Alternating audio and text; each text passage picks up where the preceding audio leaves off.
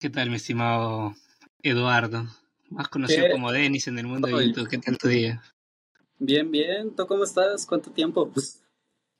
Sí, bueno, para la gente que, que, bueno, básicamente nadie lo sabe.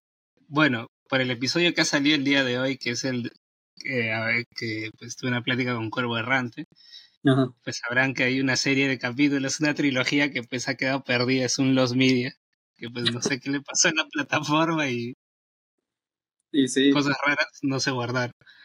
Y bueno, eh, pues este también, este es el segundo capítulo y pues que también se ha perdido y que lo estamos volviendo a hacer. Obviamente no vamos a repetir lo mismo porque no nos acordamos exactamente de lo que dijimos ese día.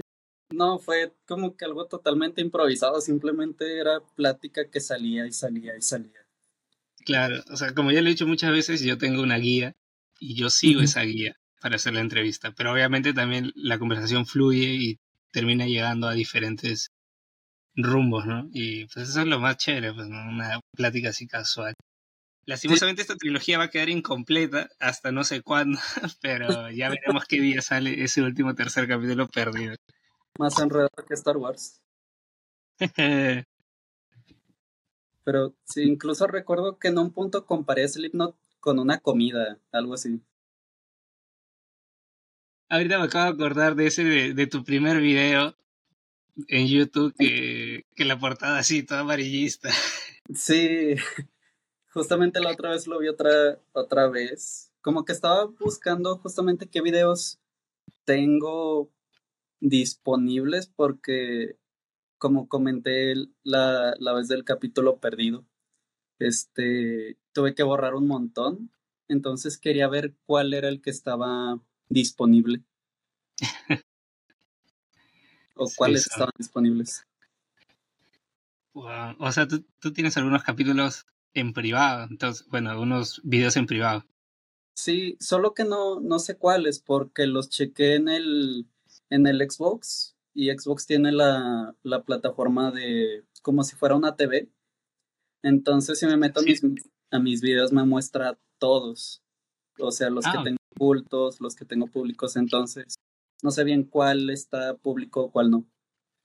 Ah, bueno, eso, bueno, no, no, eso sí no lo sabía. Principalmente porque pues no tengo Xbox. Yo soy más como que de Play. Me o sea, el típico bando de o eres PlayStation o eres Xbox. Yo he crecido con PlayStation toda mi vida. Sí. es como que una cosa. Mi infancia fue el PlayStation 2 hasta que eh, me conseguí el 360 y de ahí me quedé con Xbox. Bueno, no, no he llegado a probar como... Bueno, sí habré probado una vez el Xbox cuando fui a la casa de un amigo y me hizo jugar un pues, juego de... De este... Bueno, se llama Tony, pero no me acuerdo. Tony Hawk. Ahí está. Ah, ajá. juego de skate. Pero de ahí nada más, o sea... Incluso...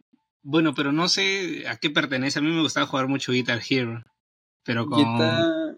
Pues Guitar Hero... No sé a qué pertenece. O como que si está al aire. Eso sí no me acuerdo. Pues es multiplataforma, pero está, creo que la saga está descontinuada, no sé si le vayan a revivir.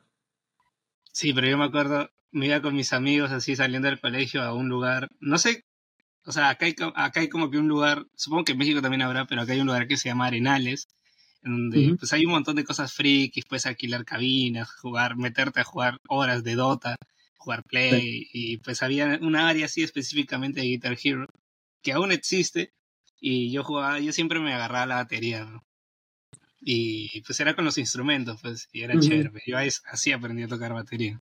Yo también siempre quise tocar la batería en un Guitar Hero, pero bueno, porque aquí esos locales eran, aquí lo que son locales de maquinitas arcade y de Xbox son muy comunes hasta la fecha. Lo cual es raro porque nunca ha habido como locales de como de PlayStation siempre fueron o máquinas arcade o de Xbox. Entonces, siempre era al salir de la secundaria el vamos a jugar Guitar Hero, vamos a jugar Halo, vamos a jugar King of Fighters. Pero siempre eran como esos tres nada más. Claro, bueno, que yo recuerdo, o sea, yo recuerdo de niño que sí, pues habían algunas casas donde pues eran casas y tú ibas y alquilabas a veces una hora de play, una media hora, así. te costaba súper barato, pero claro, de ahí de adolescente sí me acuerdo pues solamente de Arenales. Y eso que yo estudiaba, pues lo que vendría a ser como Ciudad de México, pues así en, la misma capital, o sea. Entonces, como que lo único que conocía siempre fue Arenales. No sé, debe haber más sitios. Lo que siempre he visto en cantidad son las cabinas de internet, pero como que eso ah, de, de juegos, de Play, de Xbox, no recuerdo haber visto mucho. Sí, bueno, igual las cabinas no sé allá, pero al menos acá cada vez son menos comunes. Acá, pues, eh, o sea, yo creo que es que ya, yo a veces todavía me quedo pensando, ¿quién alquila cabina hoy en día? Todo el mundo pues tiene, tiene una computadora en su casa, o sea, una laptop, o incluso pues cuando empezó la pandemia, mucha gente que estaba en el colegio pues hacía sus clases desde el celular, pues porque pues abrías el Zoom ahí. Ya no es como que tan necesario, pues sí. Sí, o tiene un amigo de, oye, este, préstame tu computadora, nomás ocupo o sea, imprimir algo, cualquier cosa. La típica que te decía, oye, imprímeme una cosa. y te ah, a imprimir un PDF de 200 páginas. Sí, sí, sí. Pero sí, incluso locales de, de consolas o de maquinitas. Maquinitas todavía sí, pero son ya locales grandes o locales ya establecidos y lugares donde había que si consolas, renta de consolas. Yo ya no los he visto el que recordaba mucho actualmente es una carnicería. Qué loco. No, lo que, lo que sí hay en cantidad y que pues se ve a cada rato acá, supongo que quizás allá también en México, son esas maquinitas de la garra para sacar un juguete. sí, sí, sí. Eso, en todos lados ahí. Sí, en, en donde trabajaba yo antes, en Walmart, ahí hay una maquinita de peluches entonces me acuerdo que siempre en el cierre eh, se juntaban tres, eh, cuatro cajeros y echaban una monedita para sacar un peluche, pero ellos ya tenían como que su truco, tenían que mover la máquina manualmente, la tenían que agitar para que se acomodaran los monitos y así poder sacar uno. Ah, bueno, así cualquiera. Yo creo que solamente una vez en mi vida habré sacado algo de esas máquinas y todavía fue un, un muñeco chafa, así, como que, o sea, de esos que simplemente es de plástico y, y lo, le mueves el brazo y ya se rompió. sí, sí, sí. Ah. ¿Qué tal? ¿Cómo va la chamba, mi estimado? Porque justo me contaste que estás trabajando de madrugada. Sí, sí, es que ahorita, bueno, llevo trabajando en, en lo que estoy ahorita como unos 6, 7 meses me salí de Walmart y me hice Uber. Entonces, a inicios de septiembre fue la feria del estado. Entonces, pues son fechas que se aprovechan mejor en la noche, en la madrugada.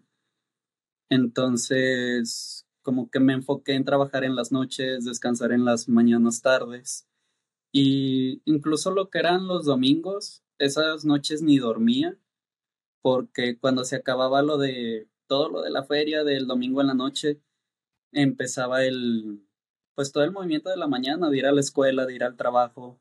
Entonces era un trabajo constante y pues económicamente convenía echarme la desvelada y dormirme el resto de la tarde.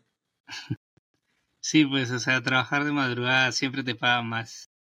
Yo trabajé hace, bueno, ahorita estoy en otro trabajo ya, pues más tranquilo, pero hace, pues, ahora sí, en junio, estuve poco tiempo, menos de un mes.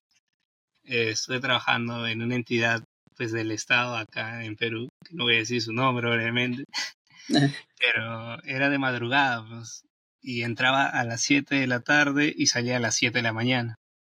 Eran 12 horas a full. Madres y solo trabajaba cuatro días a la semana, pero aso, era matado porque llegaba, mi, o sea, aparte que estaba lejos de mi casa, tenía que salir con una hora, y, una hora, una hora y media de anticipación. Llegaba a mi casa a las ocho. El lado bueno es que había tren, entonces llegaba rápido porque estaba el tren. Pero llegaba a mi casa a las ocho de la mañana, ocho y media, y de ahí me dormía hasta las cuatro o cinco de la tarde. Uy. Era como que despertar para comer y luego irme a trabajar para Ah, sí. Sí, que tu vida literal es trabajar y descansar. Y luego, lo peor viene ya luego cuando te vas a ese trabajo a arreglar nuevamente tu horario de sueño, porque como que ya tu cuerpo se acostumbra de madrugada. Sí. Sí, los primeros días, noches, ya después de que acabó la feria, el componer mi, mis horarios de sueño hasta ahorita es un desmadre y eso que se acabó el día 15 más o menos, 15, 16. Y todavía batallo un poco con eso de que si me da sueño temprano y me puedo dormir temprano, chido. Pero si por X o Y me, desvelo, ya valió madre de que me duermo a las 4 de la mañana porque no me da sueño. Ah, pero el vato quería desvelarse jugando o escuchando música, pues ahí están las consecuencias. Sí, yo, bueno, ahora ya con este trabajo que estoy ahorita, que pues también es del Estado, que tampoco puedo decir el nombre, pero eh, bueno, principalmente porque me hicieron firmar un, acuerdo de confidencialidad, entonces básicamente oh, por eso no puedo decir. Ya, ya, ya.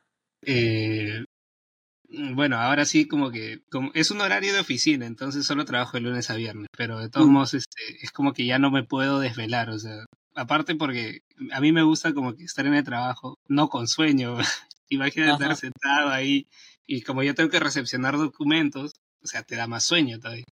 Sí, sí, Entonces, mi hora óptima, yo siempre digo, mi hora óptima de dormir es a las 10, pero a veces me paso y duermo a las 11, así. Pero, pero casi siempre si me duermo a las 10, pucha, despierto como, fresco como una lechuga. Aparte que me tengo que despertar, bañar, armar la mochila y todo.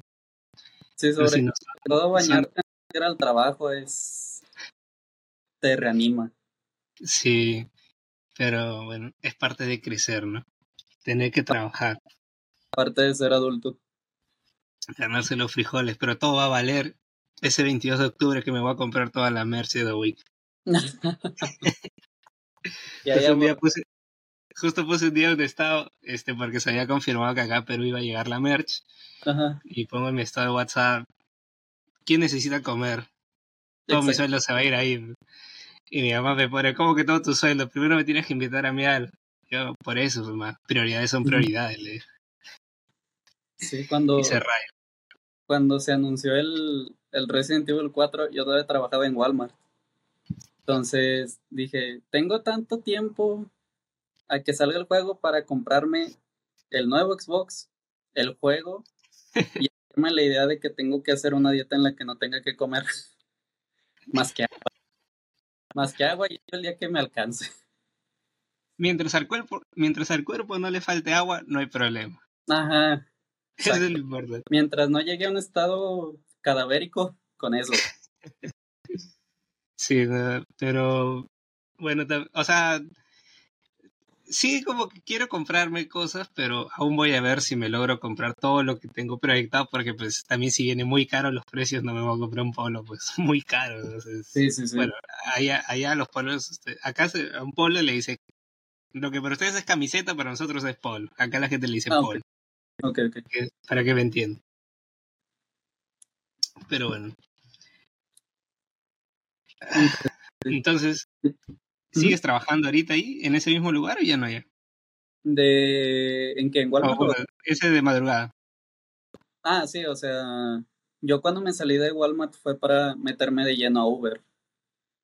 Entonces, justamente en Uber ah. aprovechaba los, pues todos los viajes que se hacían cuando se iba a presentar el artista, cuando se acababa, cuando tenían que entrar a la escuela y cosas así. Ok, o, o sea, entonces tú haces Uber. Ajá, sí, sí. Imagínate un día un seguidor pide un Uber y te encuentra ahí. Una vez me pasó, pero cuando yo todavía estudiaba. Me pasó en la. cuando estaba en la prepa. Lo cual fue, fue una experiencia un poco extraña. Porque para esto eh, no sé allá como. No sé si allá hay preparatoria o si le dicen distinto. Bueno, eh, acá no existe prepa, es como que tu secundaria son cinco años nada más. Ah, ok. O sea, es, es la suma de la secundaria con la prepa, que creo que ya la secundaria es hasta tercero, creo. Ajá, son tres años y luego otros tres años de preparatoria, creo. Bueno, algo así es acá, pues, son cinco años de, secundaria nada más. No existe prepa. Sí, el, bueno, para como poner el, un poquito de orden en la historia, yo estuve en tres preparatorias. Entonces, en la última en la que estuve fue porque no aprobé en la segunda prepa en la que estaba, entonces me pasaron a otra. Y en el salón en el que yo estaba era pues puro vato que había, había reprobado en otra prepa o en esta misma preparatoria. Ok. Y por alguna razón yo era jefe de grupo, no sé por qué, me quedaron como jefe de grupo y yo pues bueno. Y un día tenía que juntar firmas, creo, para, para saber quién iba a asistir a un paro o algo así. Eh, bueno, era una marcha para, para la paga de los maestros, pero no se van a dar puntos. Este, y ya estoy recolectando nombres y tenía que, nada más me faltaban como tres personas, tenía que buscar a, a fulanito y ahí voy a buscarlo. Y le, ya lo encuentro y le digo, oye carnal, este, para saber si vas a asistir a lo de la marcha y para que pongas tu nombre y tu firma y también estaban convocando algo en el salón, no sé si era algo de una tarea o no sé. Le digo, y también para que vayamos al salón tal, porque ahí estaba sucediendo algo. Me dice, ah, sí, está bien, y vamos caminando. Y el vato me dice, oye, ¿tú haces videos en YouTube? Y yo, ah, cabrón. Le digo, sí, y me dice, ¿eres uno que se llama Denis? Y yo, Simón. Me dice, sí, es que te conocí la voz. Y yo, ah, mira. No, pues fírmame, ¿no? Por favor. Me lo encargaron. Y, y ya. Es la única vez que alguien me ha reconocido en persona. Qué loco. Sí. Bueno, es que evidentemente también tu voz es muy reconocible. Deja de eso, era cuando yo no mostraba mi cara. Solamente era mi voz. Bueno, ya, pero supongo que ya cuando mostraste tu cara, como que ya la gente más te ha sacado. Pues no, o sea, la, la gente que conozco en persona, que sabe que eh, subí cosas o que subo cosas a internet, es gente a la que yo le he dicho de que en algún punto de la plática es como de, ah, pues yo subía videos o de repente subo videos, algo así. Pero nunca me ha pasado de que alguien en persona, salvo ese chico, diga, ah, sí, yo te he visto en YouTube o así. Pero sería raro. De hecho, la otra vez sí, sí eh, recogí un viejecito que me quedaba cerca y ya se subió un chico y luego otra chica. Y le digo, es para la, para la feria, todavía me acuerdo. Y me dice, sí, yo, ok. Y me dice, Denis, y yo, ¿qué pedo, qué pedo? Y volteo y la veo. Y le digo, ah, ¿qué onda? Era una conocida de, de la prepa. Y ya empezamos a hablar, pero sí me sacó de pedo. Porque en la plataforma viene mi nombre real, no viene Denis. Entonces sí fue como de que... Denis Away y Nina ha venido a recogerte, parece? y está grabando una reacción. Obviamente, lo, como lo dije al inicio, existe pues un episodio, un Lost Media ya perdido que pues jamás saldrá porque pues no existe. el audio no, no grabó, pues entonces se quedará pues para la anécdota de una, de una gran plática que hubo ese día. Sí, como dos horas. Sí, o sea, sí, creo que como dos horas, buen, buen rato fue. Sí. Creo que eso lo grabamos sí casi en la, en la madrugada, ¿no? Sí, era como las 12 a la hora de acá, más o menos. Claro. Sí. Y, y bueno, evidentemente hay cosas que vamos a, a repasar, que hablamos un poco ese día. ya pues ya sabes algunas preguntas que te hice ese día, porque obviamente el único que las sabe soy yo y la gente tiene que saberlas también. Pero obviamente hay cosas que pues, no vamos a repetir porque nadie se acuerda de lo que dijimos. Antes de, de Denis, antes de, este canal pues que tienes, ¿habías intentado hacer ya algún YouTube? Sí. Sí, y de hecho ese canal todavía existe, pero nadie sabe cuál es.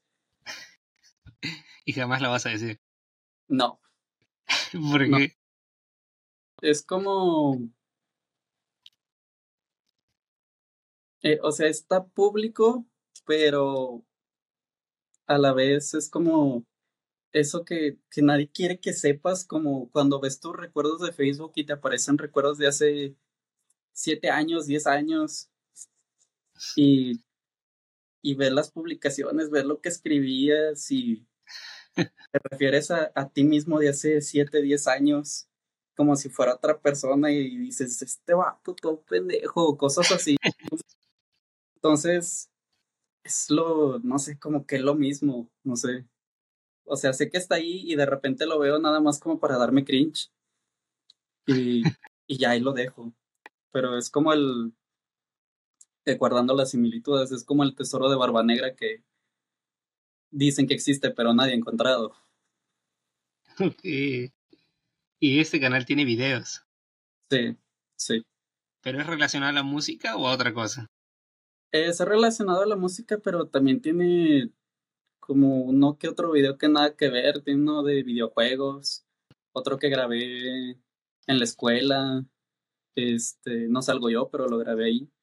Y, y creo que no más. Tiene como unos 5 o 6 videos porque los demás se borraron por copyright. Pero ahí tiene algunos todavía. Y en estos videos, o sea, este canal, porque el de Dennis, como que el primer video que tú subes es desde hace siete años. Ajá. Y este canal que tú dices que pues existe, pero jamás vas a revelar, ¿de hace cuánto es? Este debe ser de unos 10, 11 años, más o menos. Porque ese canal lo hice cuando yo estaba en la secundaria. Y de hecho esos videos los editaba cuando los editaba con Movie Maker. O sea, y era en una laptop súper chiquita, azul, Lenovo, todavía me acuerdo. Que no tenía nada de potencia. Y yo no sabía mucho de editar, por eso usaba Movie Maker y ya nomás los subía y ya. Y este, o sea, y este canal, su nombre era así tan místico como el de Dennis o era un nombre así random que pusiste? Siempre me han gustado los nombres complicados, supongo. sí, es igual de, de místico. Bueno, algún día quizás en el retiro de Dennis sabremos cuál es ese canal. Las únicas pistas que me atrevo a dar es que tiene que ver con Devil May Cry y tiene que ver con Slipknot. ok. Pero es la única pista que me atrevo a dar. De seguro alguien lo va a encontrar con esa pequeña No. pista. Ojalá no. Probablemente ya pues ha pasado un buen tiempo desde aquel gran día. Pero, ¿cómo empezaste a, en YouTube? O sea, ¿qué te motivó a crear? Más allá de ese primer canal, sin el Mm. canal de Dennis. El de Dennis, bueno, esa. El canal lo hice poquito después de que. de que perdí el acceso al primer canal que hice porque como que se me cerró la cuenta y no me acordaba de la contraseña. Entonces ya no lo pude recuperar. Hice otro y pues nada más lo usaba para ver videos y así. Hasta que un día recuerdo que estaba buscando un video de Paramore. Estaba buscando de algo en específico. Creo que creo que de la evolución musical de Paramore, pero no lo había encontrado o no lo había encontrado de la forma en la que yo quisiera que estuviera. Entonces, retomándonos a ese tiempo, yo en ese tiempo era muy fan de Dross, tanto de su etapa de videos de terror como de su etapa de blogger, como cuando hizo su canal secundario. Entonces, hace, mm, bueno, poquitos días antes de, eh, de hacer como que mi primer video, Dross subió un video de preguntas y respuestas en los que sale como, no me acuerdo si salía como él o ya salía caracterizado, creo que ya salía otra vez vestido como Dross. Y alguien le, le pregunta como consejos de empezar en YouTube. Y él dice, haz los videos que a ti te gustaría ver. Y dije, a huevo, si nadie ha hecho un video de Paramore como yo quiero verlo, entonces yo lo voy a hacer. Y de ahí me di vuelo. Pero casualmente, ese no es el primer video del canal. No, no, porque lo tuve que borrar. Copyright. Ajá. Y ahora el primer video es el de. Justamente también tiene que ver con Dross y el de Askin Alexander. ¿Cómo se llama esto cuando te hacen este. te, te rickrolean? Ajá. Sería más como un rickroll, sería como un. Te. Luna de Plutón lonearon, algo así. Qué, qué grandes épocas, cuando todo el mundo hacía memes de eso. Sí, Internet era más sencillo en esos tiempos. Ahora lo que yo creo que a todo el mundo le causa intriga, ¿de dónde proviene el nombre de Dennis Awake? Que yo, yo sí me acuerdo de dónde, pero la gente no lo sabe. Sí, el nombre, antes yo tenía el, el nombre de Dennis Mortis, eh, pero el Mortis lo cambié porque no se me hacía lo suficientemente llamativo. Dennis me dicen desde la secundaria. En la secundaria yo me juntaba en un, pues era como un grupito, entonces eran cuatro amigas y yo, éramos el grupito. Entonces, estas morras eran super fan, super fans de Black Belt Brides. Y sobre todo eran super fans de, de Andy. Entonces, pues buscaron en internet información sobre la banda y una, una chica en específico eh, vio que este güey se llama Andrew Dennis Biersak. Entonces, un día estábamos en el salón y de la nada me dice, a ti te vamos a decir Dennis. Y yo, ah, cabrón, ¿por qué? Y dice, porque así se llama Andy, Andrew Dennis Biersak. Y es como, ¿yo qué tengo que ver? Ni me parezco. Y me dice, no, pero estás igual de flaco. Y yo, bueno, está bien, lo tomo. Y desde ese entonces tengo el, el Dennis, de que incluso en, mi, en los grupos de Uber en el que estoy, me conocen como Dennis. Entonces, es un nombre que ya se me quedó. Y lo del Awakening, cuando quise cambiar mi nombre, todavía quería conservar el Dennis y dije, pero ¿qué, qué le pongo? Denis Blogs, este, Denis Oficial, digo, ¿qué le pongo? Entonces, en, el, en la habitación en la que estaba en ese entonces, yo tenía manuales de, de juegos, de Play 2 más que nada, y unos cuantos de Xbox pegados en la pared. Y como que volteé a mi cuarto a buscar inspiración y en eso vi el manual de Devil May Cry 3, que como subtítulo, segundo título, se llama Dante's Awakening, el despertar de Dante. Y dije, a huevo, quito el Dantes y el apóstrofe, le pongo Denis. Ya no se traduce igual, este, o al menos dependiendo de cada quien cómo vea las reglas gramaticales del inglés. Pero se ve chido. Y ya sí, le puse Denis Awakening. Bueno, para, para Google Chrome si es el despertar de Dennis. Ah, bueno. Entonces el tiempo me dio la razón. Sí, grande, sí me acuerdo de eso. Esa, esa, esa anécdota de que te habían dicho Dennis así en la nada. Ajá, de la nada. Pero, o sea, ahora que me quedo como que un poco analizando las cosas, todo fan de Blackwell Bryce, la, la persona que más admiran siempre es a Andy, ¿no? Como que se olvidan de los demás miembros. Ajá, sí, de hecho, pobrecillos. Sí, justo eh, un día me apareció una publicación de, de Bill Levalo mm. que pues anunciaba su gira y pues iba a venir a Perú y yo dije, qué loco, no, me pareció muy raro porque yo decía, no creo que, me pare... o sea, es de esas cosas que tú te enteras y dices, no sabes quién lo pidió, pero aún así te lo dan. Es como que pues no sabes si alguien conoce siquiera a Bill Levalo acá o a Jim, entonces es como que muy raro, ¿no? Y yo dije, quizás vendrá con Black Bryce porque me acordé que está en una gira, pero no, era una su tour del sol. Y yo estaba, bueno, estoy en un, una especie de comunidad de Bring Horizon de Perú. Y ellos compartieron un link para Black Belt Bryce y empezaron así como que a hacer spam y no sé qué cosa. Y, como que recordé un poco a esas épocas donde escuchaba mucho Black Belt Bryce. una gran época. Aunque me acuerdo que también muchos de los fans de Black Belt Bryce les caía un poco el hate, ¿no? Por, por lo típico de eres poser, que no sé qué cosa. Sí, sí, sí, sí. Esas épocas. Sí, ese. ¿Cómo? Creo que ese ciclo de, de a fuerza echarle hate a una comunidad en específico nunca se termina. En un tiempo fue, bueno, ya en unos ámbitos un poco más mainstream.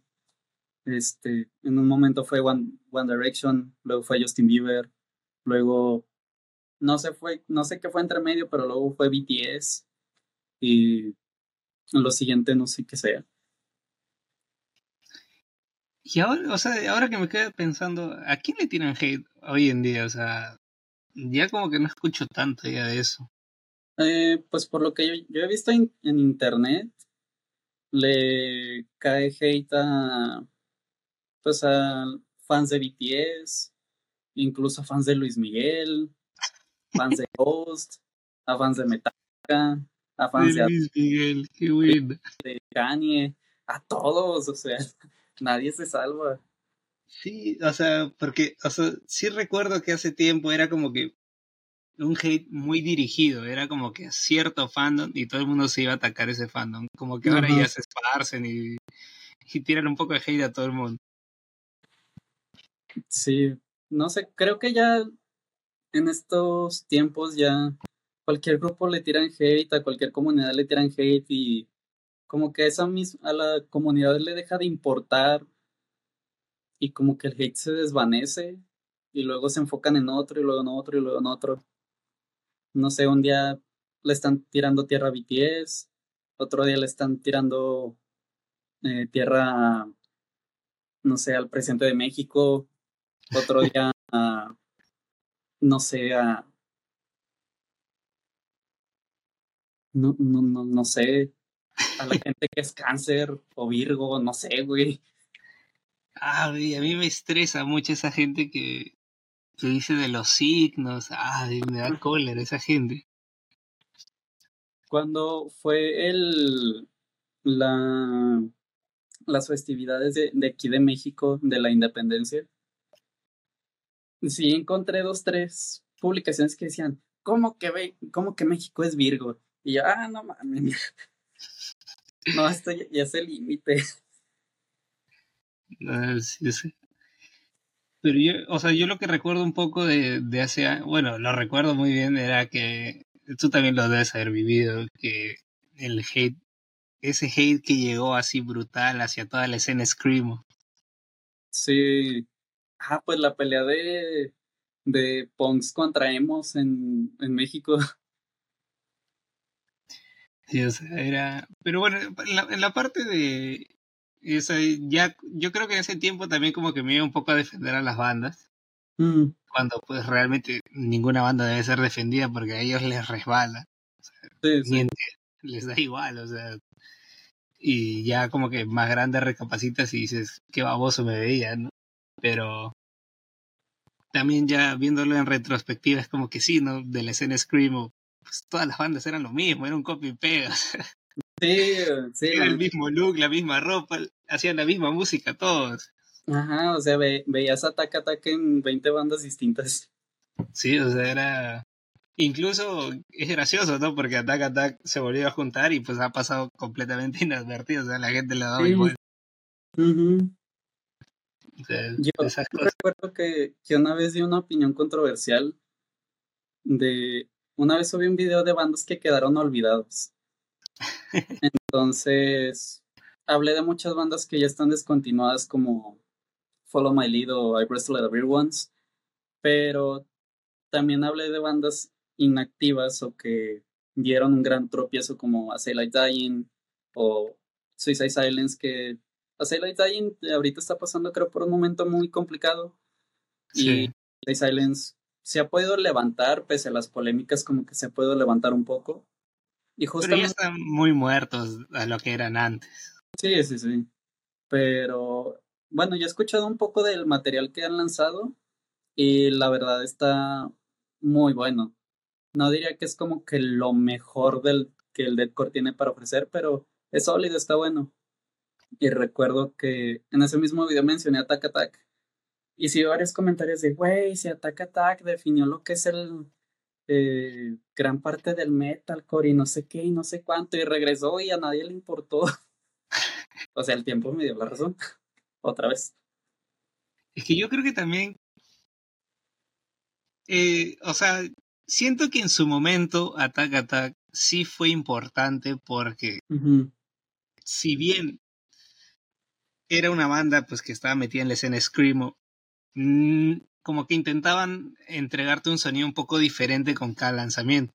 Y yo siento que pues su ciclo acabó con esos discos que lanzaron y pues no había razón para qué volver. Y además no volver con la alineación emblemática que los llevó a ese gran punto, ¿no? sé no vas a juntar Attack Attack sin Caleb, ¿no? O sea, es, es como que Exacto. es un pilar de la banda.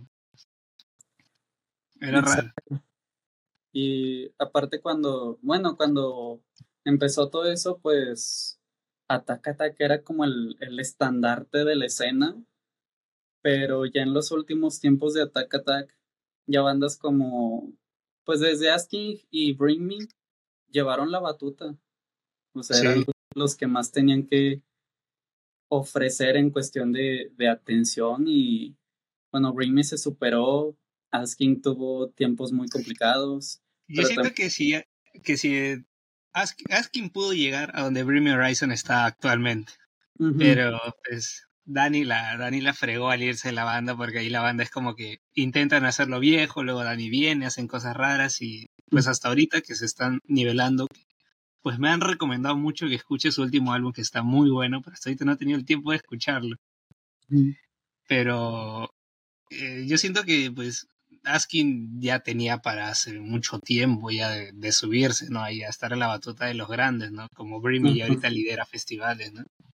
Sí, o sea, acá en el, en el Hell and Heaven va a estar el, el día que está Muse, el telonero de Muse va a ser Bad Omens. Y es una banda. Gran banda. ¿Ah? Gran banda, digo. Ah, sí, gran banda. Y luego, como segundo escenario, va a estar A Day to Remember.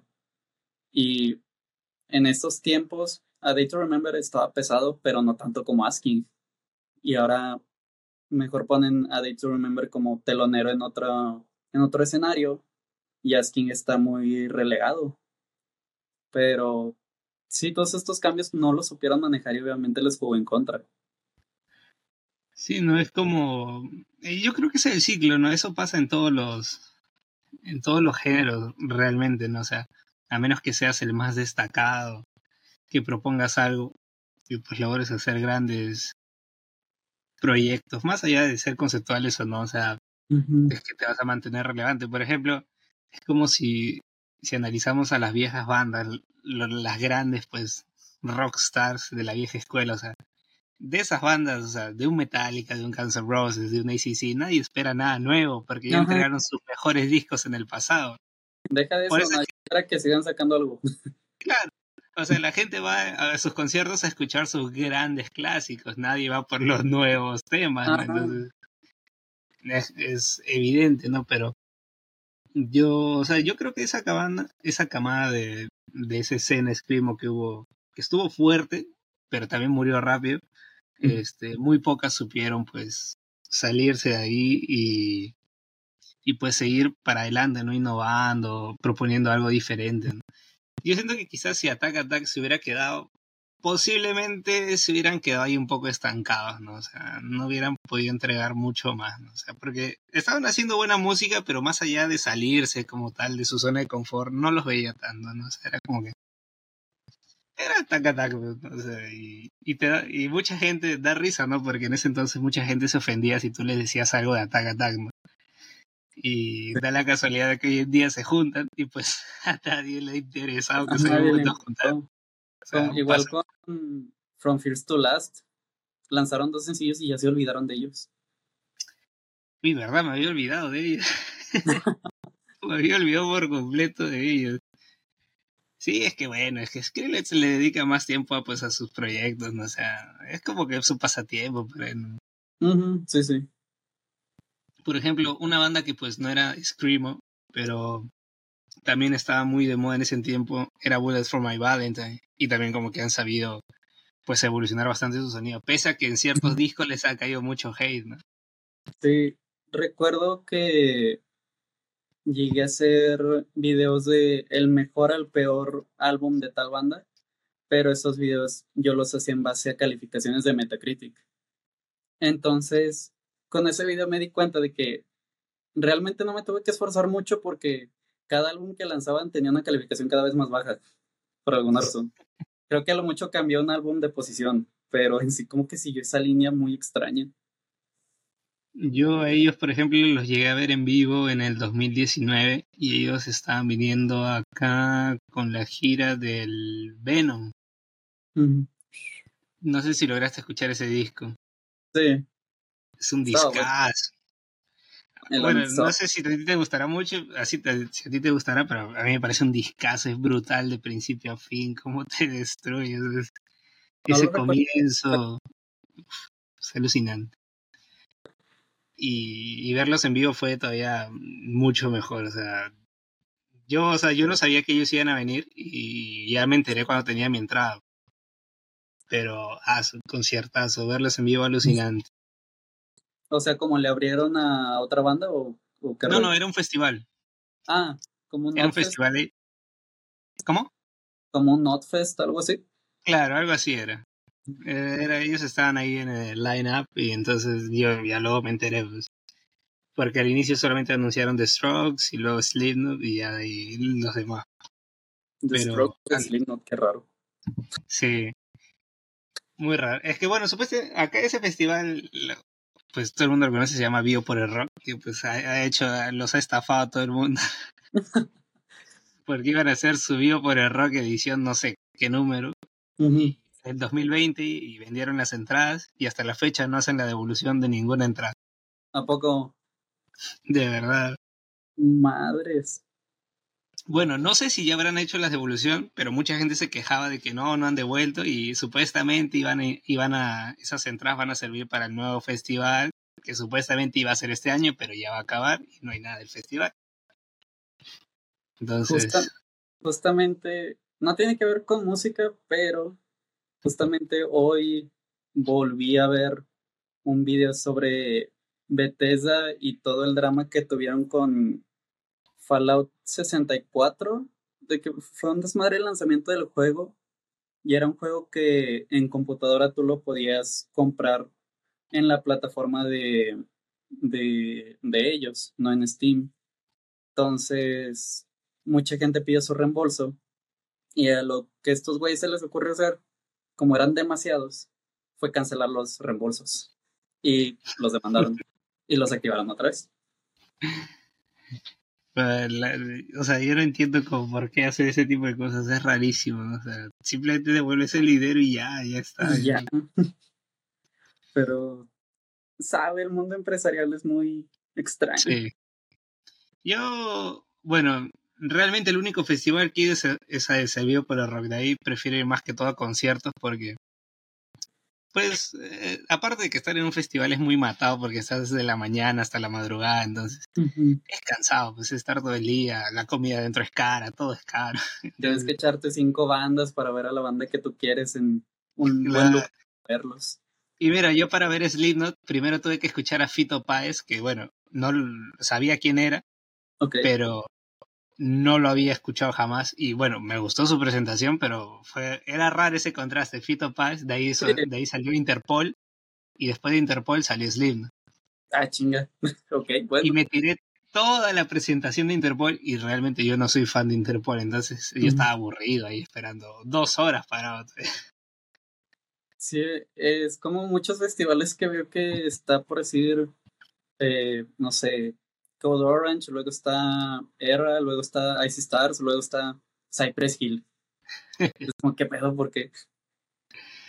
Sí, o sea, ese festival da risa porque realmente cuando empezó el festival, incluso si no me equivoco, creo que ese festival trajo a Panda acá también. O sea, antes que se separaran. Ok. Y ya de ahí cuando se separó trajo a José Madero. y también creo que traía Molotov. Bueno, sí ha traído Molotov. De José Madero y, Aníbal Corps. y este es curioso porque el festival sí inició como rock, pero ahora es como que una fusión de todo, porque tiene su escena de bandas internacionales y luego su, su escenario con bandas pues, locales. Y también tiene otro de orquestas, pero ya de cumbia, de salsa, así. Entonces es un contraste muy, muy peculiar. Es un contraste, pero de alguna forma siento que sí tiene sentido. Pensaría yo es raro porque es que no sé cómo, como qué ejemplo darte. Pues es, es, como terminar de escuchar Slipknot y luego irte a un concierto de, de cumbia. Pues, es raro. Pues. Siento yo que tiene sentido como, por ejemplo, si bien puse este ejemplo de que ponen a bandas de metal y luego ponen Cypress Hill o ponen Ice Cube o cosas así. Este, siento yo que tiene sentido porque al menos lo que fue en Estados Unidos y todavía y todo el movimiento que hubo aquí en México uh, en los 90 y en los y parte de los 2000 lo que era el metal y el rock y el rap todos estaban asociados a, a un grupo de gente marginada o como ovejas negras de la sociedad entonces tiene sentido que en aquellos tiempos, ahorita ya estamos separados ese concepto, al menos aquí en México, pero tiene sentido que en ese tiempo se llevaran también de la mano, de que estaba Control Machete y se llevaban bien con, por ejemplo, Resorte, que es una banda de no metal. Siento que en otros eh, países de Latinoamérica funcionaría igual. Por ejemplo, en, tengo entendido yo que en Argentina lo que es el rap y también lo que es la cumbia eh, pega mucho y me imagino que en algún tiempo por ciertas eh, partes de la sociedad fue visto como eh, música para gente muy marginada, para gente que es la oveja negra de esa sociedad. Y tiene sentido que en algún punto choquen y pues en sí el rock y el metal en, en una sociedad latinoamericana siempre se ha visto para gente marginada. Actualmente ya no tanto, ya está más normalizado, pero incluso desde que yo era adolescente todavía, todavía se le catalogaba a la gente que escuchaba metal o rock como pues gente marginada. Entonces, como este festival o sea, como tú me lo pintas, está raro, pero si unes todas esas conexiones tiene sentido. Sí, creo que sí. ¿eh? Y, bueno, o sea, e, es, un hecho, ¿no? O sea, por ejemplo, yo cuando estaba en secundaria, a mí me gustaba mucho el metal. O sea, aún me gusta, pero ya no es como que el género este predilecto, que, que, escucho así día a día. Más bien ahorita mi, mi playlist, bueno, no, es, no sé si. Bueno, Apple Music no tiene así como Spotify tiene su rap. Ajá. Entonces, pero creo que te hace una playlist con las 100 canciones que más escuchaste. Sí. Y bueno, supongo que este año me voy a crear una playlist con puros canciones de The Weeknd, porque estoy escuchando, estoy a full con The Weeknd preparándome mentalmente para el concierto y me he creado una playlist con todos sus discos. Sí, sí, sí. Para escuchando todo eso el día. Entonces, como que yo me acuerdo cuando escuchaba mucho metal en el colegio, la gente me decía, ah, no, mucha música satánica, escucha, puro ruido, no entiendes lo que la gente dice. Y no, es, como que los, el estigma que tienen de la gente que escucha metal, ¿no? La típica de que, pues, de que eres depresivo, eres suicida, no sé, o sea. O desde el simple hecho que dicen, ah, ese güey no se baña. también, también. O la típica que piensan que alguien que escucha metal está vestido todo de negro, con su cabello largo, con sus pulseras de púa. Es el típico estereotipo que tiene. ¿Eh? ¿De quién le hablan? Eh, sí, eso es, eh, es bien raro, ¿no? Como la gente siempre tiene esos estigmas, ¿no? Pero yo creo que también me alejé un poco de esa escena del metal porque como que el fandom también del metal es bien tóxico, o sea, es como que se molesta mucho, o sea, es una cosa y tiene que ser eso, no puedes salir de esa línea.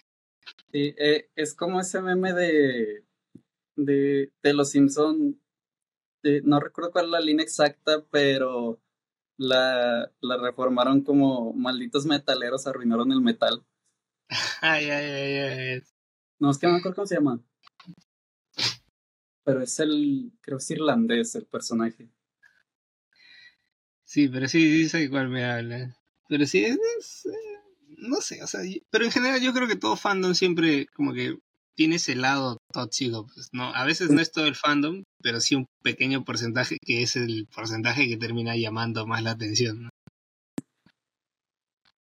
Y, y sí, sí, es, supongo que ningún fandom se escapa de ello. Es cierto, sí. Ahora como que volviendo nos hemos explayado mucho. Te da curiosidad. Obviamente, pues ya mm, hay que admitir una cosa, y es que ya no eres tan constante como solía ser hace muchos años, ¿no? Pero, bueno, obviamente, pues ese ya me lo dijiste y pues, ya lo hemos dicho al inicio, es como que es parte de crecer, ¿no? Hay, hay que ganarse los frijoles. Pero, ¿cómo era antes ese proceso al momento de elegir los, los discos que pues, ibas a reseñar? Pues principalmente que fuera de una banda que me llamara la atención. Por decir, si Slipknot sacaba álbum, era obvio que iba a ser video. Si este Bring Me sacaba álbum, era obvio hacer video. Cualquier banda que me gustara, aún así fuera una banda que que no que yo supiera que no fuera a pegar mucho, como por ejemplo es complicado que una banda japonesa llame la atención. Entonces, hacer un video específico de una banda, por decir japonesa, eh, es un poco un riesgo porque sabes que no va a tener la misma atención ni retención que un video de Bring Me, que un video de Slipknot o cualquier otra banda. Pero eh, la condición era que fuera un álbum que a mí me llamara la atención, no que necesariamente tuviera que ser bueno, pero que me llamara la atención el álbum y la banda. Porque si Metallica, Megadeth eh, sacaba álbum, pues a mí me daba igual y todavía me da igual porque yo no las escucho. Son bandas que no me interesan, no les echo tierra, solamente pues, no las escucho. Si pues no me llaman la atención, no les voy a dedicar el, el tiempo y la atención más que nada por eso.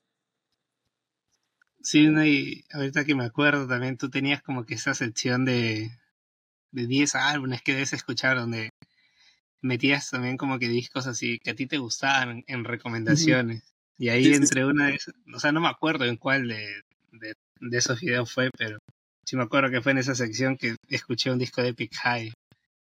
Sí. Buenísimo disco. Creo que fue el mismo video donde recomendé un disco de Eminem uno de Agustí, que es de BTS, y uno de Butcherettes, y creo que uno de Crystal Lake. Creo que fue. gran memoria. Y lo sé porque cuando vi, cuando chequé los videos que tenía, vi la miniatura y vi que estaba uno de Big High. Y dije, ah, pues fue este video seguramente. Pero ahora como que visualizándolo ya en la actualidad que ya no es quizás tan constante como antes, sigues tomando todavía ese, ese proceso al momento de elegir los discos que vas pues, a llevar al canal? Sí, eh, incluso si no los llevo, tiene que ser algo que me llame la atención y no me doy como prisa por escucharlo de en el momento. Por ejemplo, el de el de Asking lo escuché tres días después de que salió y eso porque lo vi en Instagram. Y, dije, ah, pues sí es cierto, el disco de Asking. Y lo estuve escuchando todo el día y las cientos de personas que habré subido a mi carro lo escucharon también. lo mismo, lo mismo con el disco de Polaris, que lo escuché como una semana después de que salió. Lo escuché todo el día y toda la gente que se subió también lo escuchó. Este. Cinco estrellas le doy. Ajá, no, y mucha gente me, me ha dicho, carnal, qué música tan chida tienes, de que tengo metal o tengo rock en español o cosas así. Y todos los que me dicen algo de la música es de, oye, qué chida música escuchas o tienes muy buenos gustos, cosas así. Hasta eso nadie me ha dicho nadie nada negativo de la música que pongo en el, en el auto. Y me, me da un poco de curiosidad porque justo ahorita chequeando un poco tu, tu canal y así tu, los videos que tienes, me he percatado que tienes uno de Dreamcatcher. Ah, sí, Dreamcatcher, gran banda. No lo he escuchado mucho últimamente, estoy muy perdido en sus lanzamientos, pero sé que son otro business esa banda.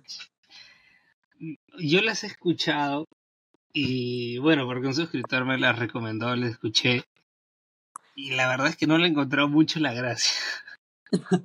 Como que aún no, o sea, y eso que me he escuchado, porque me han pedido también que le haga un video y todo eso, y como que he intentado conectar con el material y aparte de una que no entiendo lo que dicen. Ajá, sí, sí. Como que me ha parecido, bueno, yo creo que sus primeros lanzamientos me han parecido la gran mayoría iguales. Y ahí como que hay uno que otro que sí se diferencia, pero yo siento que la imagen de banda nu metal que supuestamente te venden no está ahí, o sea, no, no, no, no es. No. Pero, por ejemplo, creo que bandas como Dreamcatcher en específico, creo que cubren muy bien ese, ese target de gente que le gusta el J-Rock y el J-Metal y gente que le gusta el K-Pop y gente que le gusta ambos. Entonces, tiene un target muy específico, pero que es muy efectivo, diría yo. ¿Y tú en, en esto, dónde pondrías a Baby Metal? Mm, de Baby Metal no puedo hablar tan seguro porque no estoy al tanto de lo último que lanzaron. Eh, escuché el sencillo que lanzaron con Tom Morello, pero lo escuché una vez y eso porque eh, Bogdan, un youtuber, lo escuchó en vivo. Pero pues Baby Metal lo pondría como una banda simplemente como una banda de metal japonesa porque obviamente resulta a primera escucha, si alguien no está familiarizado, eh, si escucha el concepto de baby metal, pues se le hace súper extraño y se le hace súper innovador. Y, y sí, baby metal fue de las bandas que abrieron una puerta enorme a las bandas japonesas para ser más conocidas, porque incluso bandas como Diren Grey ya habían girado en Estados Unidos Incluso giraron en los mismos festivales que Bring Me the Horizon, cuando todavía estaban en su etapa metalcore. Pero una vez que ya te adentras, escuchas a bandas como Lady Baby, que ya separaron, Pascal, Trident, eh, varias bandas del estilo.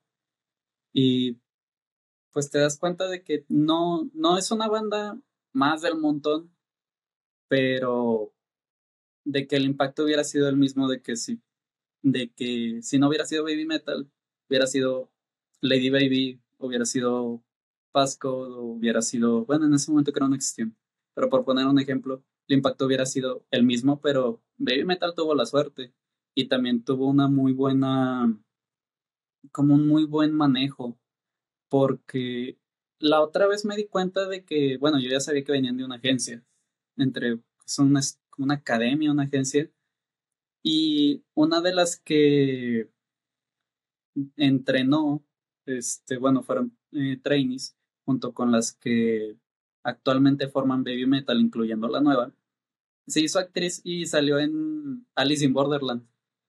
Y me sorprendió. ¿Cuál era la pregunta? ¿En dónde pondrías a Baby Metal?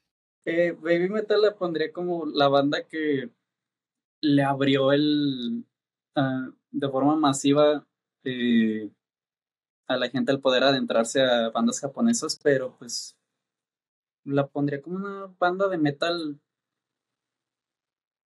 japonesa, realmente.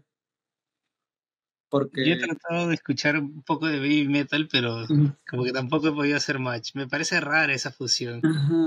Sí, o sea, como que Ya incluso el término de kawaii metal con el tiempo se diluye mucho. Sí, sí, o sea, realmente no, no es para todo el, el público. No es tan de nicho, pero para mucha gente le podría resultar difícil. O extraño. Sí, no, pero por ejemplo, yo me, o sea, creo que lo que me he escuchado de ellas es los singles así sueltos nada más y de ahí bueno la controversia que hubo de, que de cuando el miembro una de sus miembros se fue porque su perrita estaba embarazada que no sé qué cosa. Ah la cantidad de mamadas que se inventaron. Ah no el estrés que tuve que manejar con los videos que hice ay güey no puede ser. Me acuerdo y digo ¿de dónde inventan tantas mamadas? Por qué? ¿Cuál es la necesidad? Ya está decían que había muerto y que se había muerto y resucitó y se hizo stripper y hizo videos para adultos y la partió un rayo y ahorita está en, no sé, Guatemala vendiendo churros, no sé. Pero sí, cada cosa, cada cosa. es peculiar, o sea, como que las intenté escuchar, pero no, no he podido hacer mucho.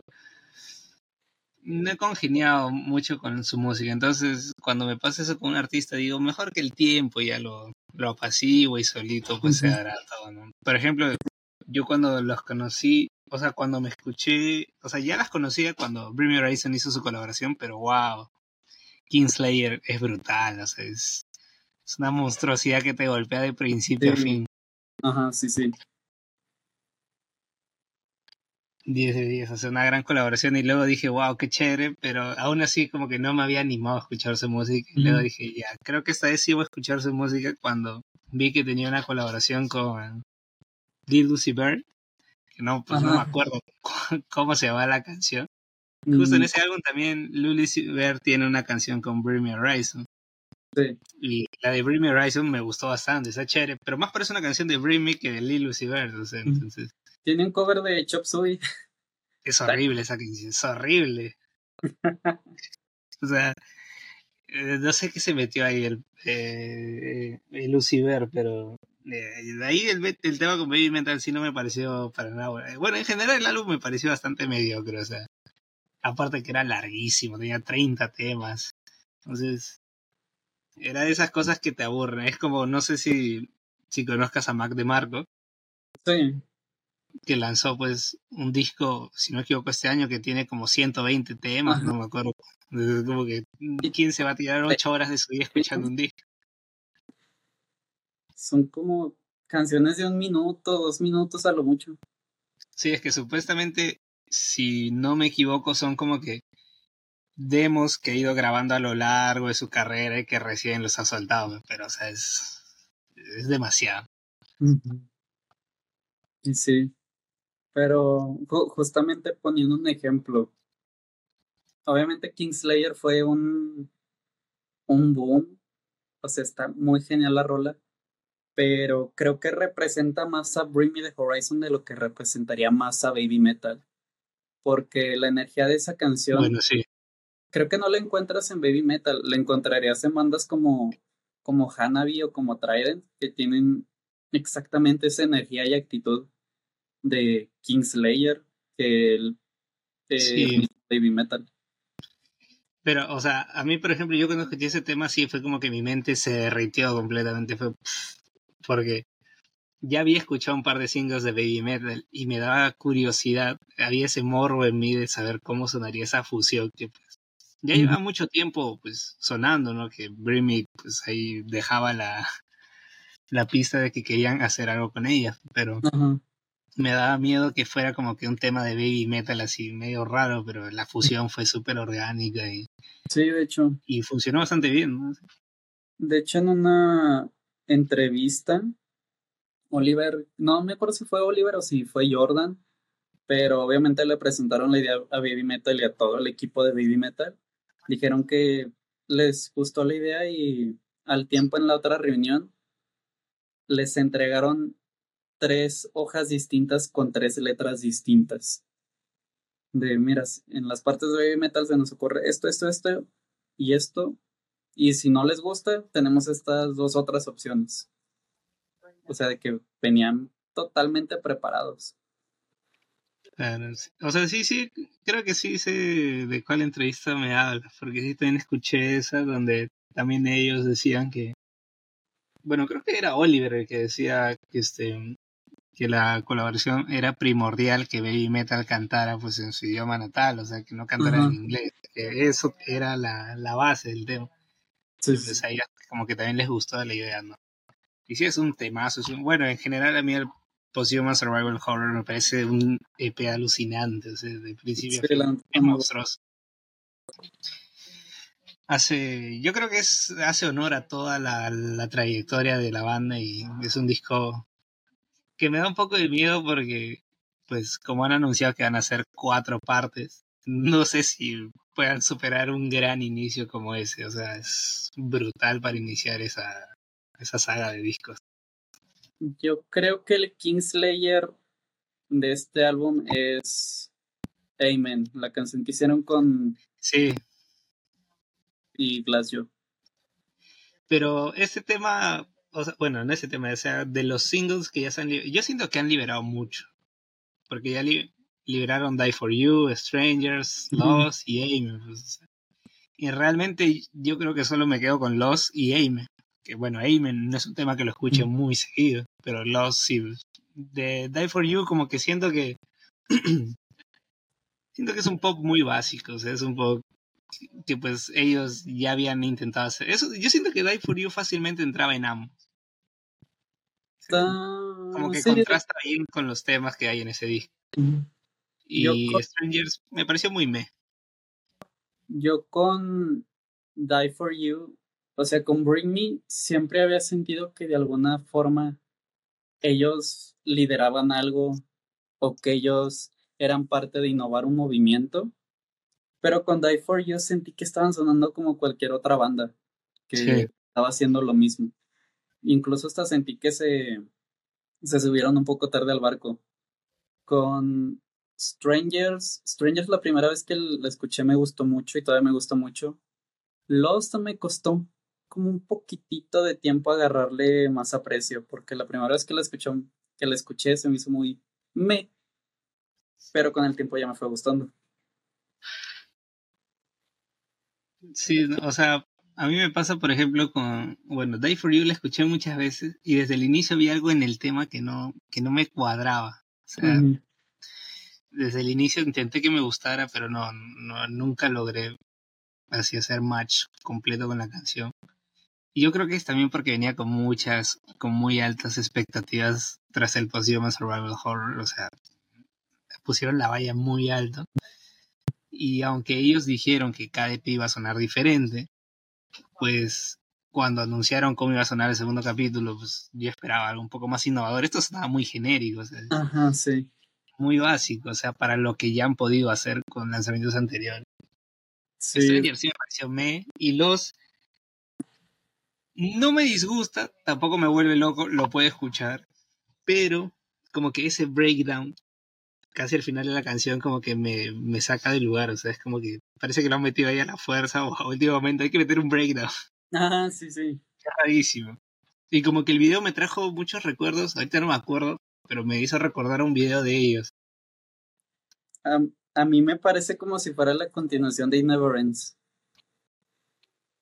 ahí está, pues, o sea, es raro, es como que como un, remake y la continuación muchos años después, es rarísimo. Sí, pero y bueno, Amen sí es totalmente destructiva. Amen fácilmente entraba en, el survival horror, ¿no? pero bueno, a ver con qué salen, porque ya supuestamente habían anunciado que iba a salir el Net 100. Mm, pero, este mes es en septiembre, pero ahora lo han pospuesto y no hay fecha de lanzamiento. Deja de eso. Eh, la otra vez me di cuenta por las historias de Instagram de que Die For You se lanzó hace poco más de dos años.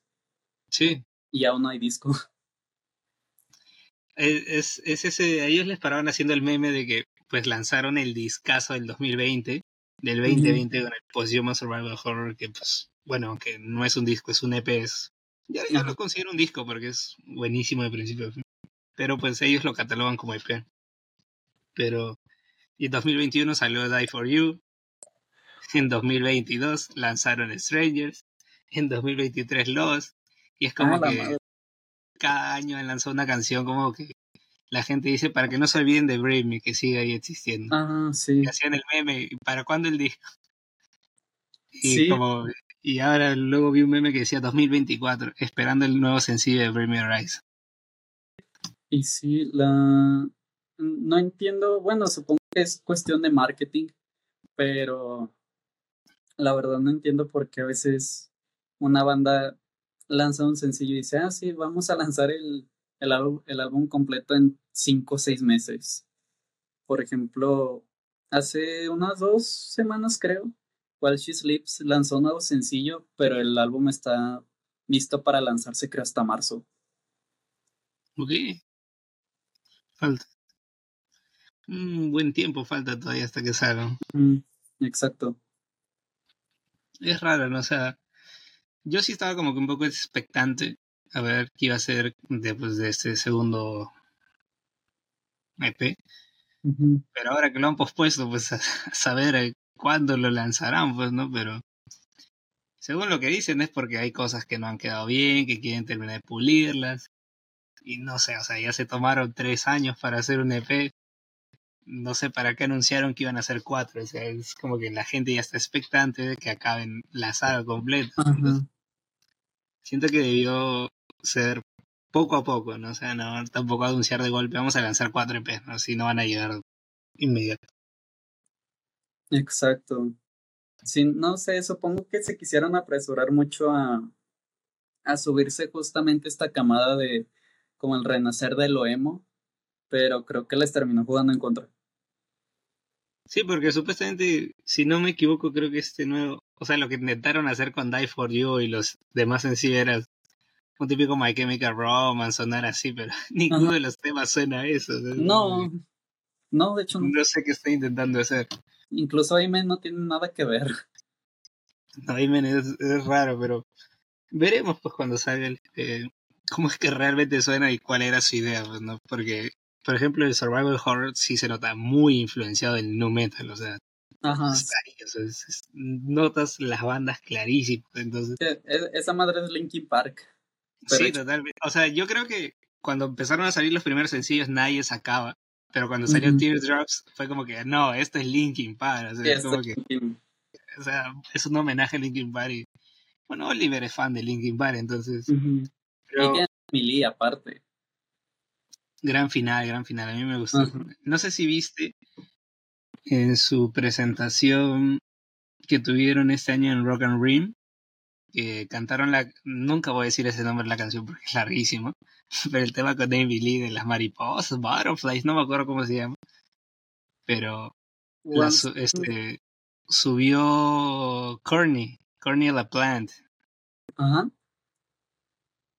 Y de ca- Spirit Bots, subió a cantar esa canción. O sea, ella hizo la parte de Amy Lee. Ok. Y buenísimo, o sea, 10 de 10. Y luego se quedó cantando Nightly's Blues. No fue, no habrá sido el mismo donde también cantó Chelsea Smile. No, no, no, no, fue el de Rock and Ring. Pero bueno, no lo he podido encontrar en YouTube. En el único, o sea, lo he encontrado en. Hay una plataforma que se llama B- BK, VK, que pues creo que Ah, el rusa. de Facebook ruso. Ahí está el Facebook ruso y ahí estaba todo el concierto y ahí me lo vi. y buenísimo, o sea, por un momento dije, este es Emily y luego vi, no, no es Emily. Pero, o sea, cantaba 10 de 10. Sí, la Bueno, neta, Corny es Es una gran vocalista. otro business, la neta. Sí. Una gran banda. Y ahora, justo que ahorita estábamos hablando de, después de todas estas bandas, ya hemos mencionado varios nombres, y pues ya tú tienes una, ya un cierto recorrido, un viaje ya extenso en YouTube. Todos sabemos que pues el mundo del internet a veces suele ser hostil, ¿no? Sí. La gente a veces no comparte tu opinión o le incomoda comentarios. o lo que yo creo que a la gran mayoría le, los típicos comentarios que encuentras, lo pronunciaste mal, no es así. ¿Cómo manejas los comentarios negativos? ¿Cómo, me estuvieron mami, mami con el cómo pronunciaba Baby Metal? Es que realmente nosotros lo estamos pronunciando mal, pero coloquialmente ya todo el mundo se acostumbra a decir Baby Metal. Ajá, sí, sí, sí. Igual que la gente dice Ramstein, pero es Ramstein. Ramstein. es como que ya todo el mundo se ha acostumbrado, pero Ajá, a la, gente le, la gente le duele cuando uno dice así. ¿Cómo manejas todo esto? No, pues, o sea, de repente pues sí recibía comentarios de, mm, no sé, no me gustó tu top o te faltó tal canción o ¿por qué no pusiste esta banda? O sea, cosas así de que pues no son como tal comentarios de odio, solamente son comentarios de inconformidad. De hiciste un top de Slipknot, pero no estás Psychosocial o cosas así. Eh, pues eso no los considero de odio, solamente los considero de inconformidad. Tanto que de un tiempo para acá, este, ponía comentarios ya fijados, tipo, este, de, no, no se me olvidó tal banda, solamente no la puse, o no se me olvidó tal canción, simplemente no me gusta, o cosas así. Y, y así, pero comentarios de odio, no recuerdo comentarios de odio específicos, pero si los veía, era como de, bueno, eh, usuario oculto y listo. Siguiente. Y ya, así era como, este, me arreglaba con eso. Realmente nunca me afectaron, porque o los borraba o ocultaba a los usuarios y ya, asunto arreglado. Es, la solución más sana, ¿no? a veces obviarlos, bloquearlos y listo. ¿Para qué ponerte a, pelear con un usuario de internet? Es, gracioso. Y, lo, lo que más recuerdo que fue insistente, pues fue eso de Baby Metal. De que yo lo pronunciaba como Baby Metal. Y es de, no mames, no se pronuncia así. Sí se ve. y le digo, es que está escrito en inglés, pero es banda japonesa. Es como de, güey, no le voy a decir Baby Metaru, porque no. Es demasiado taco eso. Pero bueno, o sea, son bandas que mayormente se venden para el mercado americano, entonces ya como que todo el mundo los dice como lo dirían los gringos. Exacto. No, no, hay nada original, nosotros lo copiamos tal cual lo dice. Y, y, sí, de hecho. Y esa siempre fue mi intención, como de decir los nombres de la banda como se deberían de decir correctamente según cómo están escritos. Si es una banda en inglés, pues supongo que lo correcto sería pronunciarlo con el acento. Si es una banda, por ejemplo, como Rammstein, pues lo más correcto sería pronunciarla como, eh, como está escrito en su idioma y cómo debería de pronunciarse. Sí. Así es. Yo, o sea, yo, yo empleo eso solamente para los videos, porque ya a veces cuando uno está hablando se le olvida y lo dice de manera normal. Ajá, sí, sí, sí. Y hay veces que sí, te, te quieres poner quisquilloso y técnico y pues lo hablas tal cual, ¿no? A veces se te pasa, mientras la conversación está así muy, muy fluida. Y dice, bueno, ya. Sí, recuerdo que en un video que hice de Blackbird Rights dije el nombre completo una vez y sí dije en el video, de aquí en adelante le voy a decir Black porque está muy complicado repetirlo tantas veces. Y mi primo, en vez de decirle Blackbird Bryce, le dice bla bla bla nada más. Me, me parece válido. Me dice, no, muy largo el nombre, bla bla bla, no mames. Ajá. Ya, ya le entiendo ya. O en vez de decir Bring Me the Horizon, Bring Me. Y ya. No, yo me acuerdo que vi un meme que decían, eh, creo que en Chile era, o bueno, no sé si en México, un video que no es que decía, le, a Bring Me Horizon le decía, Bríncame chorizo. Ah, sí. Viejos tiempos. Y bueno, o sea, como que yo siempre he tratado de decirles Bring Me Horizon, Pero ya ahí como que a veces me acuerdo y digo, bríncame chorizo, ¿no? Porque también, bueno, eh, eh, el Alexis, el Rey Poser también les dice así, pues, ¿no? Entonces, como que se la mente. No, te imagínate conocer a alguien por primera vez y le dices, oye, ¿te gusta brincarme el chorizo? no te quieres soltar un golpe. Sí, qué bueno. Ahora como que viendo un poco hacia el futuro, hacia el horizonte. Qué emocionantes planes le depara el futuro a el despertar de Dennis. Mm, ¿En cuestión de qué? Pues en el canal. En el canal, pues... Eh, ahorita quiero hacer como que cuando tengo tiempo y ganas, quiero hacer ese formato de, de ranking de álbumes. Lo hice con el de lo hice con el de Polaris y es sencillo y me gustó. También el de recomendar canciones. Creo que son dos formatos que me gustan. Y, pues creo que en cuestión del canal solamente eso porque tendría más energía para hacer un video de ranking o de recomendar canciones que incluso una video reacción. pues también es más sencilla, pero siento que ocupo un poco más de energía y ánimo para hacerlo que en vez de hacer todo en mi celular acostado en mi camita y ya.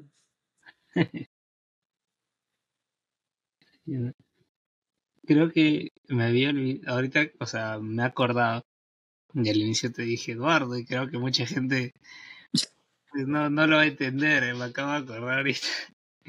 Y vamos, voy a dar un poco de contexto para que, bueno, los que están viendo y se hayan quedado hasta el final entiendan por qué te dije Eduardo.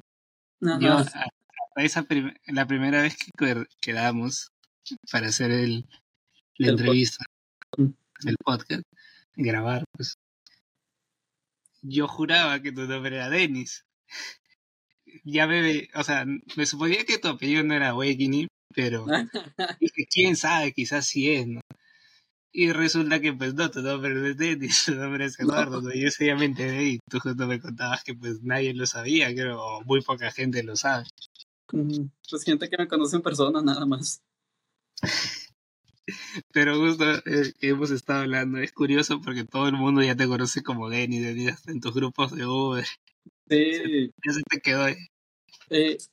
y todavía, o sea, me da un poco de gracia de que siento que todavía tienes ese shock. Porque, pues, gente que, que me conoce en persona como Denis o, o, incluso sabe que mi nombre real no es Denis, pero me siguen diciendo Denis de Denis, ¿qué onda? Y, y así. Y Sí, cuando me mandas mensaje y cada que me dices Eduardo, es como de, oye, Eduardo, este, siento como si, le causo shock.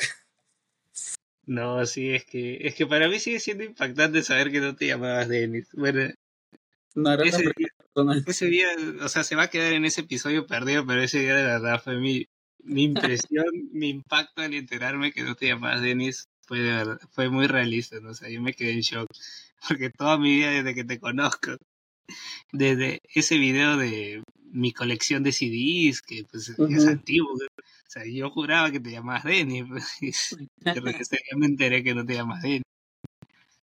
Cosas pues de la vida. Una, una pequeña anécdota es que en la segunda prepa en la que estuve, pues conocí varias personas y obviamente en, un lugar en donde uno está tiene su círculo. Entonces, pues en ese círculo pues me conocieron también como Denis, pero pues también sabían que me llamo Eduardo. Entonces, pues yo siempre tuve esa suposición de que sabían que Denis era un apodo. Entonces, años después, como unos, ¿qué será? ¿Cuatro años? ¿Cinco años? No, cuatro años. Eh, después de, de conocer a pues, de todas las personas que conocí ahí, eh, estaba platicando con, con una amiga que conocí en ese mismo círculo. Y por alguna razón estábamos hablando de nombres y mencioné que pues yo no me llamo Denis. Me dice, ¿qué? ¿Cómo que no te llamas Denis? Y yo, pues no me llamo Denis. Pues me llamo Eduardo. Pero mi nombre real no es Denis. Y hasta me acuerdo, subió una historia a Instagram. De, en ese momento en el que te das cuenta de que Denis no se llama Denis. Por ejemplo, a mí me ha pasado muchas veces, y bueno, en algunas entrevistas que me han preguntado si de verdad mi nombre es Brad, pues, yo siempre he dicho, sí, ese es mi nombre. Mucha gente piensa que no, que es como que ese nickname que te pones. Ajá. Incluso le he puesto doble D porque estoy tratando de hacer ese efecto de gritando, pero no, así se escribe mi nombre. Ah, o sea, ¿tu nombre es con doble D? Sí, mi nombre es con doble D. Ah, mira. Según mi padre, significa algo mi nombre. Me lo ha dicho, siempre me olvido. Pero significa algo. Que pues ya algún día le volveré a preguntar y me volveré a olvidar, pero. No. Bueno, siempre he pensado que mi nombre, pues, o sea, en el lugar que trabajo, pues todo el mundo se acuerda de mi nombre porque es fácil de acordarse. Pero así, pues en redes sociales, en creación de contenido, mucha gente piensa que es un nickname, que no es mi nombre real, pero sí es mi nombre real. O sea, yo, sí pensé que sí te llamabas Brad, pero no, no pensé que con las dos D al final. No, sí es con las dos D. Así es. Bueno, mi estimado, Eduardo. Yo te voy a decir Eduardo, ya es como que no sé, siento que no puedo decirte Denis, porque ya sabiendo la verdad, ya no puedo llamarte Denis. Pero estimado Eduardo, última pregunta. Mm. Y vamos a abordar un tema que pues está transformando la industria. ¿Qué opinas de las inteligencias artificiales y su incursión en la creación de música nueva, música que no existe. ¿Crees que esto podría afectar a la industria? ¿O ya pues está afectando? Ya lo está haciendo. O sea, ya llevan tiempo buscando medidas como para poder patentar esto. Y pues sí, o sea, ya lo está afectando.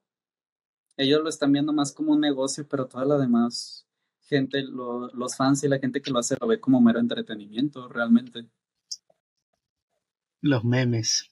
Esos, esos videos de, de TikTok de Homero cantando todas las canciones. Sí. Eh, amo esos videos. El de Bob Esponja cantando la de Lorna Shore me choqueó. y creo que en cuestión de música, eso es lo único que consideraría aterrador. Porque la forma en la que Bob Esponja quiso replicar los gritos de Will Ramos fue, fue de terror eso. no, sí, o sea. Yo creo que es, es curioso esta pregunta. Y una, este, bueno, no, no puedes spoilear mucho porque aún no sé si se, dará concretar, si se va a terminar de concretar lo que estoy planificando para octubre. Pues esto lo estamos grabando un 26 de septiembre. Pero una vez conversando así con, con un también creador de contenido, o sea, no, nos explayamos mucho en esta pregunta que creo que nos tiramos como media hora y de verdad, o sea, el tema de las inteligencias artificiales es algo que se puede extender, ¿no? Es algo en lo cual te puedes sumergir y hablar un montón, ¿no? Es, porque tiene como que muchos usos, ¿no? O sea, pero es gracioso, ¿no? Porque hay gente que lo ve así muy apocalíptico, como que se va a volver un Ultron y nos va a querer gobernar, no sé. Pero nadie se da cuenta que como que esto ya lleva existiendo, ¿no? O sea, el Oye Siri, el OK Google, el Alexa, o sea, están hechos en base a inteligencia artificial, ¿no? Es gracioso. Yo creo que en sí la única diferencia que tiene el uso de la inteligencia artificial es exactamente quién lo utiliza.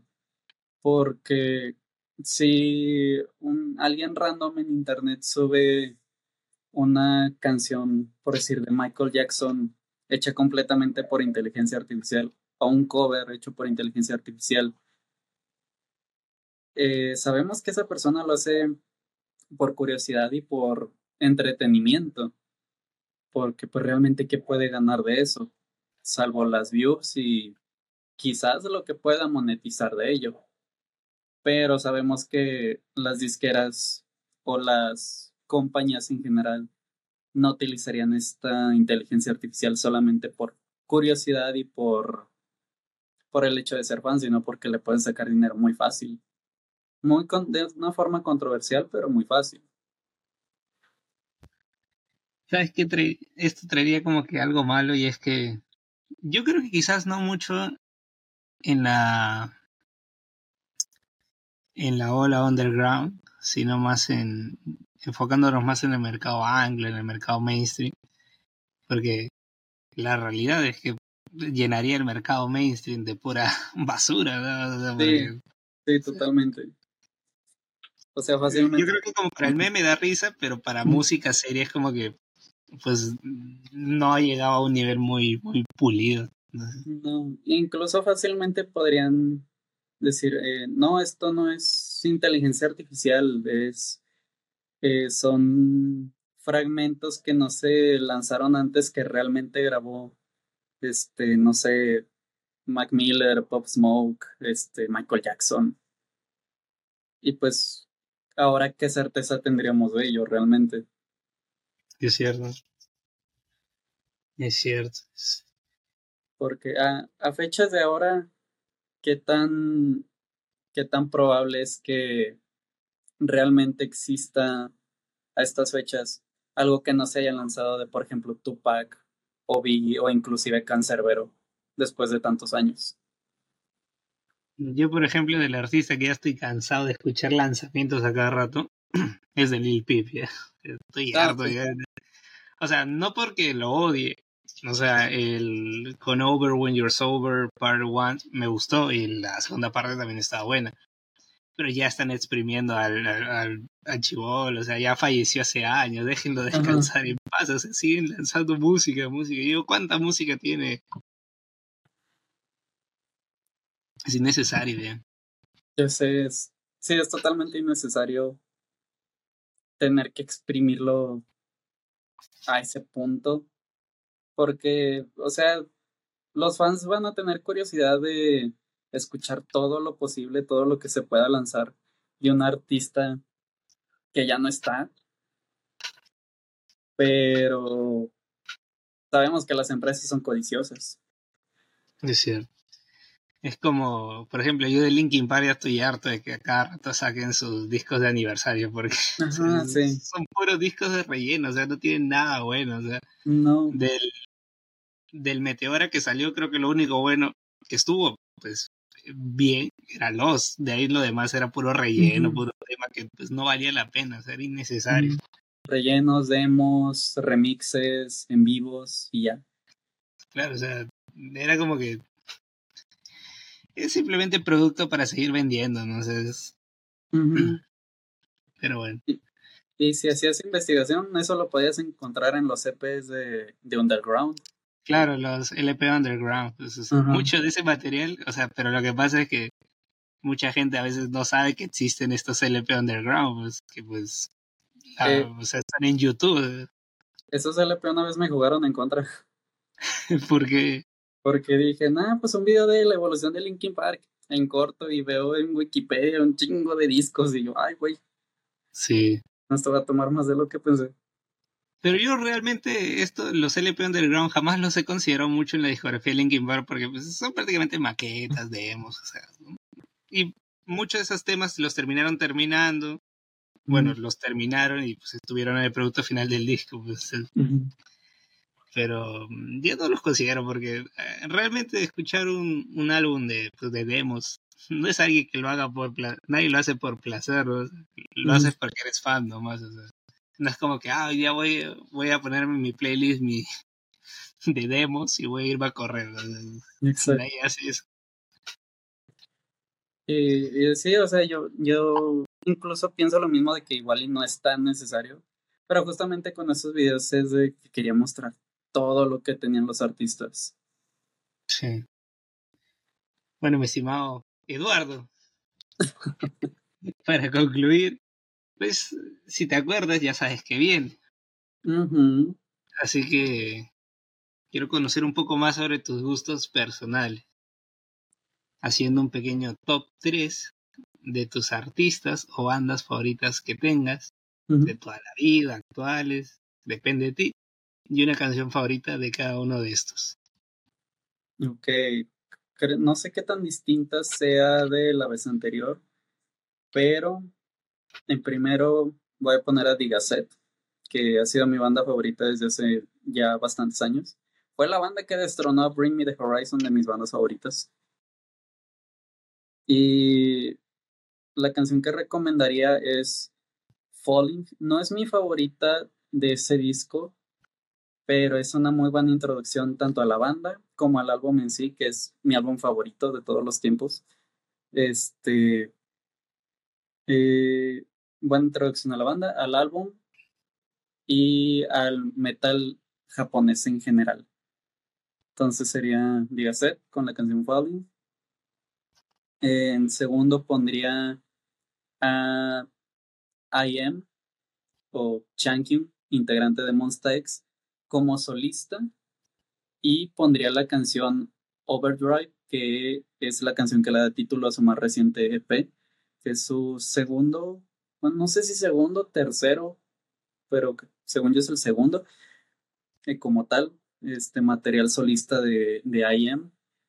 Y siento que es una de las voces más características en el, en el K-pop ahorita, si bien él en solitario se enfoca más como que al trap y como mm, no trap como muy callejero o así, sino como un poco más pop, digamos. Chance te gusta como que siento que pega mucho con el estilo de The Weeknd, más o menos. Ay, ay, ay. Ajá. Entonces, más. entonces, I am I.M y la canción Overdrive. Y en tercer lugar, uy, está complicado. Porque en un tercer lugar peleo muy, actualmente peleo mucho a, a Diren Grey, a Paramore y a Polaris. Pero me iría con Diren Grey porque siento que más gente conocería Paramore y a Polaris que a Diren Grey. Y Diren Grey también es japonesa. Es una banda de metal experimental. Tiene un recorrido bastante amplio. Empezaron en el K-Rock y Visual Key. También tienen canciones muy punk hardcore. Luego se hicieron deathcore. Ahorita son más como.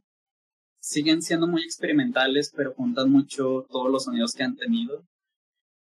Y la canción que yo recomendaría es Vinushka, pero en específico es una presentación en vivo y es una presentación, presentación en vivo que se puede ver en Apple Music.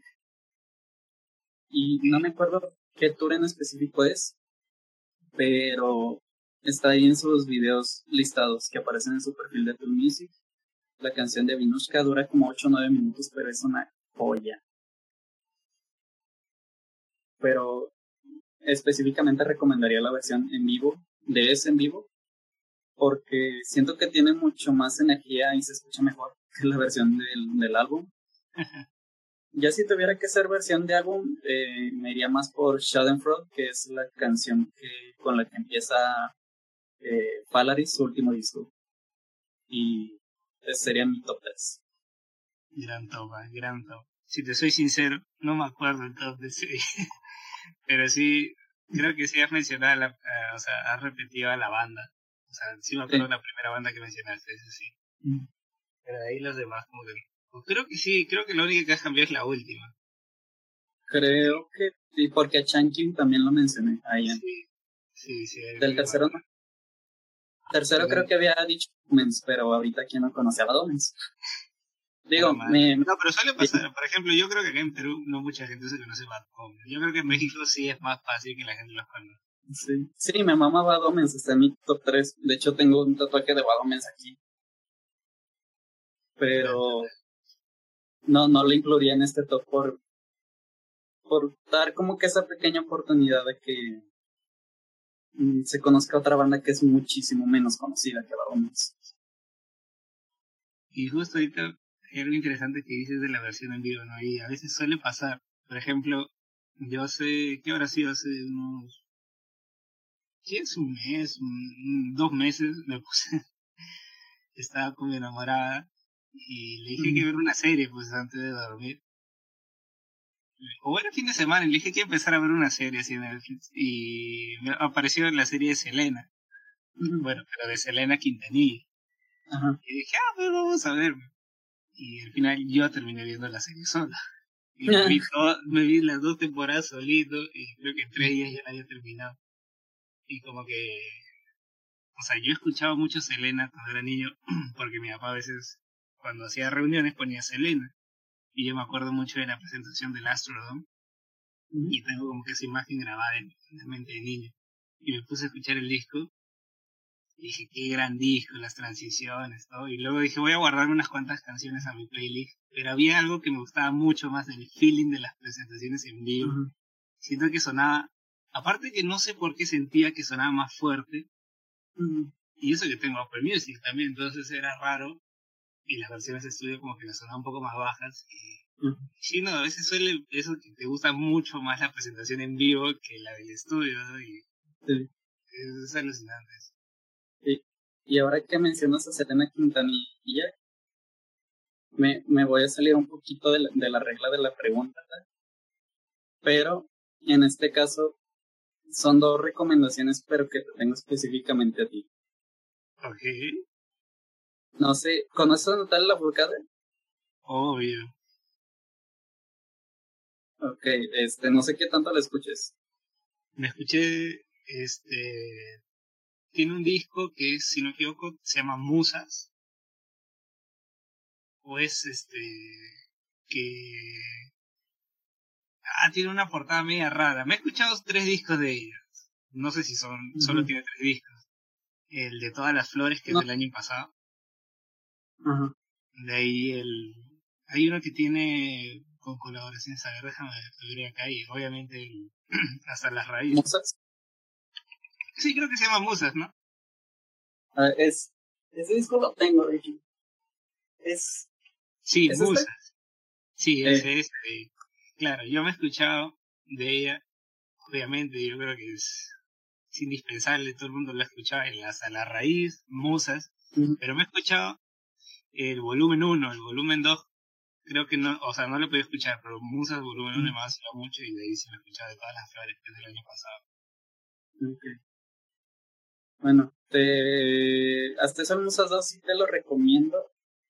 Y la otra, no sé si los conoces, pero aquí son súper populares.